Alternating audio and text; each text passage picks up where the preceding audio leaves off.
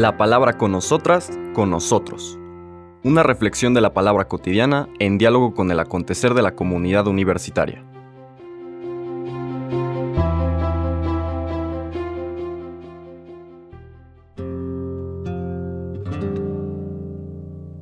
Hola, buenos días. Bienvenidas, bienvenidos a la palabra con nosotras, con nosotros. Hoy es lunes 14 de noviembre, iniciamos los días de la semana trigésimo tercera del tiempo ordinario.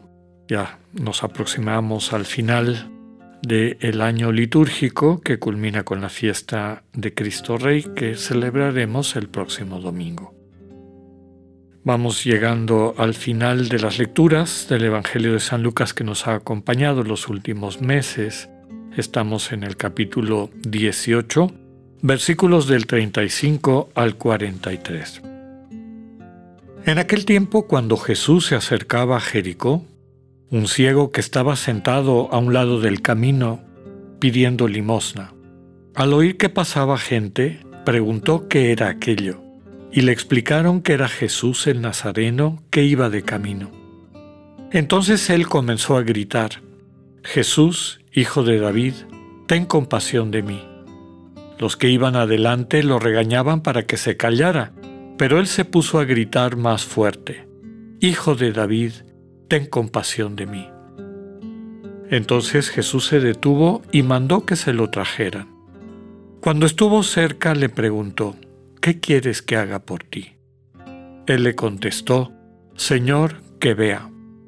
Jesús le dijo, recobra la vista, tu fe te ha curado. Enseguida el ciego recobró la vista y lo siguió bendiciendo a Dios. Y todo el pueblo, al ver esto, alababa a Dios. Palabra del Señor. Este pasaje del el encuentro del Señor Jesús con el ciego de Jericó, en algunos otros lugares habla de dos ciegos, en otros evangelios, perdón, eh, en algunos se da el nombre, que era el hijo de Timeo, que en arameo se dice Bar Timeo, y por eso en el lenguaje popular se habla del ciego Bartimeo, pero en realidad es su patronímico. Como les comentaba, es común a los tres sinópticos.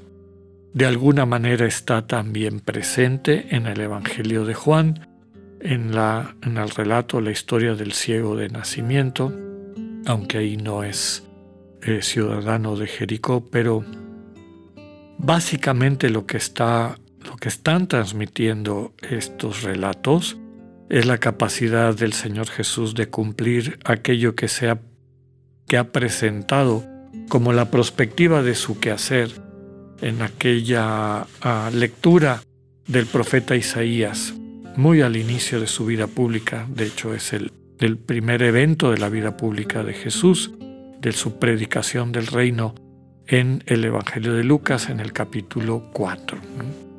El Espíritu de Dios me ha ungido para llevar la buena noticia a los pobres, restituir la vista a quien la ha perdido.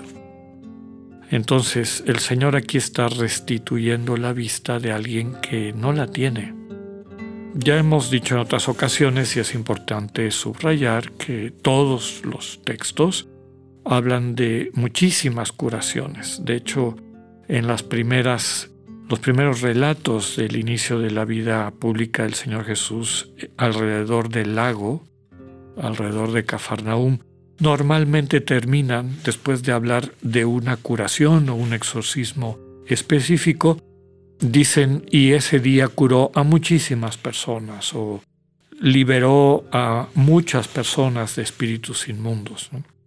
Entonces podemos decir que efectivamente el Señor Jesús es probable que haya sido clave en experiencias de liberación de muchísimas personas. Aquí la gran pregunta es, ¿por qué los evangelistas escogen unas y otras no? Y lo que hay que responder es que las que eligen y el contexto, el decidir que se hablara en particular de este ciego que recupera la vista y no de algunos otros que seguramente fueron parte del quehacer y la vida pública del Señor Jesús tiene un sentido mistagógico, es decir, tiene una enseñanza. Y a mí me gusta hacer referencia a que se utiliza este texto de forma importante en la práctica de la oración contemplativa, sobre todo en la Iglesia cristiana oriental, en la tradición eh, ortodoxa o cristiana oriental, tanto griega como semítica, como este, eslava.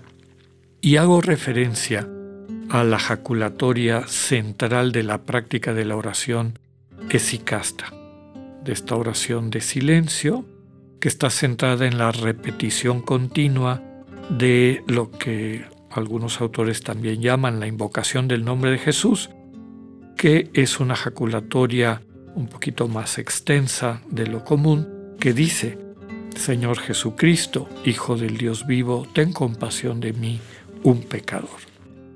La primera parte, Señor Jesucristo, Hijo del Dios vivo, hace referencia a la confesión de, fe de Pedro, ¿no? cuando el Señor les pregunta a los discípulos, ¿quién dicen ustedes que soy yo? Es decir, ¿quién soy yo para ti? Y Pedro contesta a nombre no solamente de los apóstoles y discípulos, sino de toda la iglesia, de todos nosotros y nosotras, tú eres el Mesías, tú eres el Cristo, tú eres el consagrado, el Hijo del Dios vivo. Entonces la primera parte es reconocer al Señor Jesús como aquel que consagra su vida a nuestra salvación, o sea, es la encarnación de este amor consagrado de Dios. Y la segunda parte tomada de la lectura del día de hoy, recuerden que el ciego de Jericó gritaba, Hijo de David, ten compasión de mí. Nosotros le decimos, Hijo del Dios vivo, ten compasión de mí. Refleja la situación en la que nos encontramos la mayoría, es decir, en una, en una situación de ceguera, en este caso ceguera espiritual. Lo sabemos y lo afirmamos desde la doctrina cristiana y, el, y la catequesis que Dios está en todas partes. Dios sustenta todo lo que existe. Pero también somos conscientes de que no lo percibimos, no lo vemos. Entonces ahí hay una ceguera importante.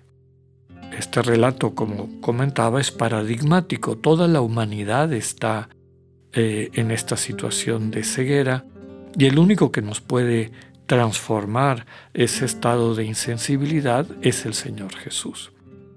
Entonces por eso la jaculatoria de la práctica de la oración de silencio, de la oración del corazón, de la oración de Jesús, la oración esicasta, es repetir continuamente esa jaculatoria.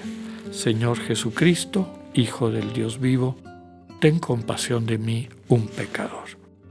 Recordemos que para la perspectiva cristiana, pecado no es meramente un estado jurídico del culpable, sino es un estado que se traduce en una insensibilidad, una incapacidad de ver al hermano, de ver a Dios, de reconocernos mutuamente como personas, como imagen divina, y construir la comunión. Entonces podemos decir que al hablar de pecado estamos hablando de enfermedad. Señor Jesucristo, Hijo del Dios vivo, ten compasión de mí que estoy enfermo. Ten compasión de mí que estoy ciego. Ten compasión de mí que no me conmuevo con el dolor de mis hermanos. Ten compasión de mí que no puedo ser la buena noticia que quisiera. Entonces, entendemos el por qué el evangelista o todos los evangelistas hayan tomado en particular esta sanación en Jericó del ciego que pedía caridad y que el Señor le restituye su vista, la vista. Otros elementos importantes que hay que recuperar es el deseo del ciego de curarse. Recuerden ustedes que el texto que leímos dice que él gritaba y gritaba y gritaba. Hijo de David, ten compasión de mí. Dice también que los que estaban ahí lo regañaban para que se callara.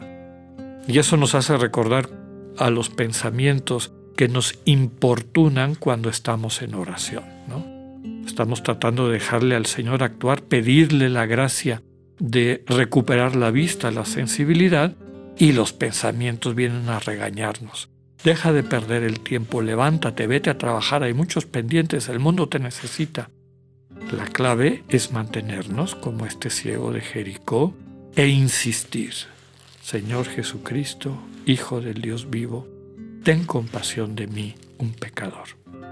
Lo que nos transmiten y podemos transmitir quienes hemos recorrido este camino y lo seguimos recorriendo es que tarde o temprano el Señor te va a llamar. Y el milagro de poder ver el mundo desde los ojos de Dios se concretará en tu propia vida. Que así sea, que tengan un buen día, Dios con ustedes.